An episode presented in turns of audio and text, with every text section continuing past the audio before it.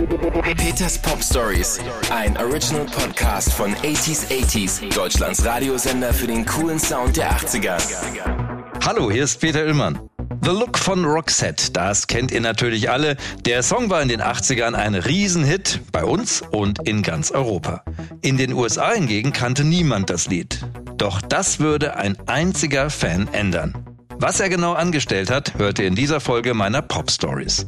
Roxette The Look, der amerikanische Traum.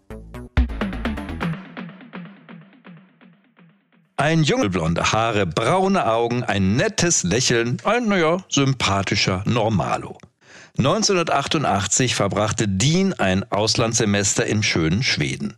Und klar, neben der Uni gab es natürlich noch mehr zu erleben. Partys, Konzerte und Freundschaften schließen.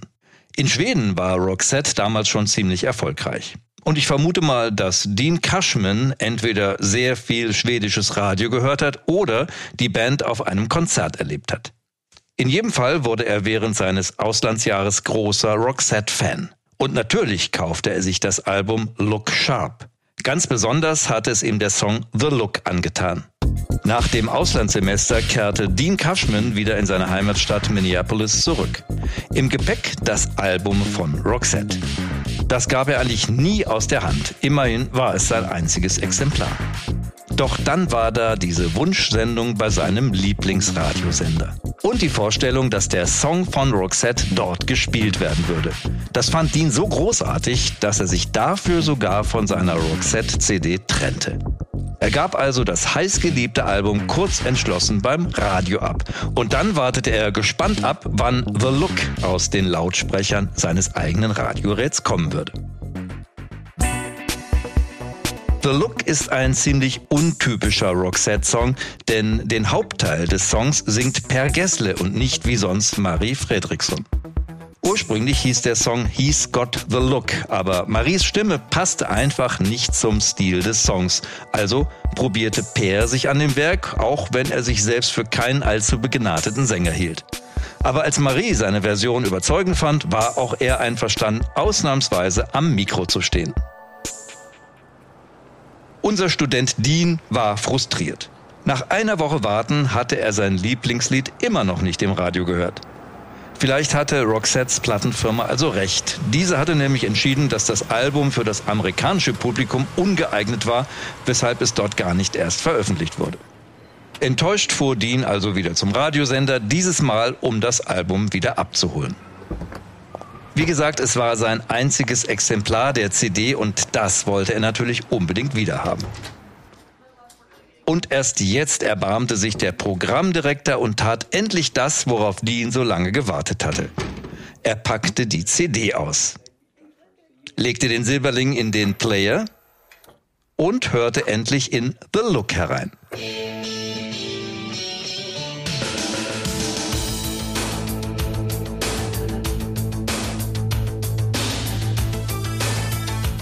Und was soll ich euch sagen? Er war sofort begeistert. Ja, ich meine, was auch sonst. The Look ist einfach ein richtig gutes Lied und ich mochte damals diesen neuartigen Sound und fand diese eingängige Melodie richtig gut. Dazu die Stimmen von Per Gessle und Marie Fredriksson. Das hat den Song meiner Meinung nach zu einem absoluten Hit gemacht. Nachdem The Look also endlich auch im amerikanischen Radio läuft, ist die Resonanz der Hörer gewaltig.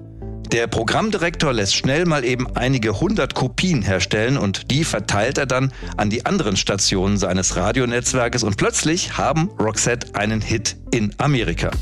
Schon bald erreichen sie Platz 50 der Billboard-Charts ohne jede Werbung und ohne, dass man den Song kaufen könnte. Als die Plattenfirma dann Album und Single veröffentlichen, geht The Look sogar bis auf Platz 1. Natürlich kommt so ein Erfolg nicht ohne Neider daher. Es gibt plötzlich Gerüchte, dass die ganze Geschichte gefaked sei. Angeblich hätten Roxette Dean Cashman bezahlt, um den Song nach Amerika zu bringen. Marie Fredriksson konnte darüber nur lachen und dementierte das in einem Interview kategorisch. Und Per Gessle sagte, dass er sich gewünscht hätte, sie wären damals so schlau gewesen, waren es aber nicht, es war wirklich der komplette Zufall.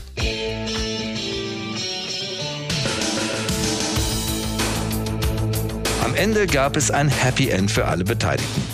Roxette feiert internationale Erfolge und gilt als Fortsetzung des schwedischen Abermärchens.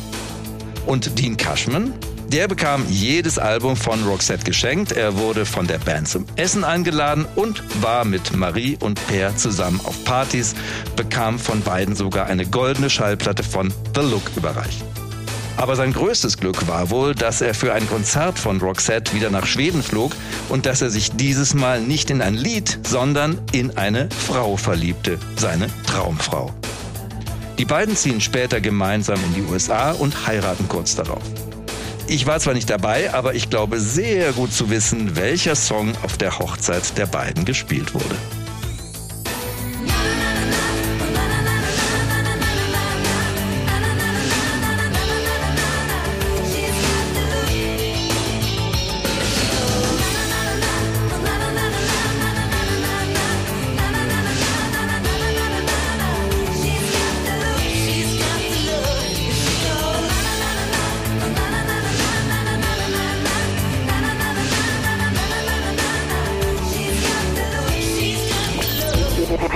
Peters Pop Stories, ein Original Podcast von 80s 80s, Deutschlands Radiosender für den coolen Sound der 80er. Mehr Pop Stories und die passenden 80s Songs von Depeche Mode, David Bowie, Madonna, The Human League und vielen mehr hört ihr im Programm von 80s 80s. Jetzt entdecken in der App und im Web 80s80s.de.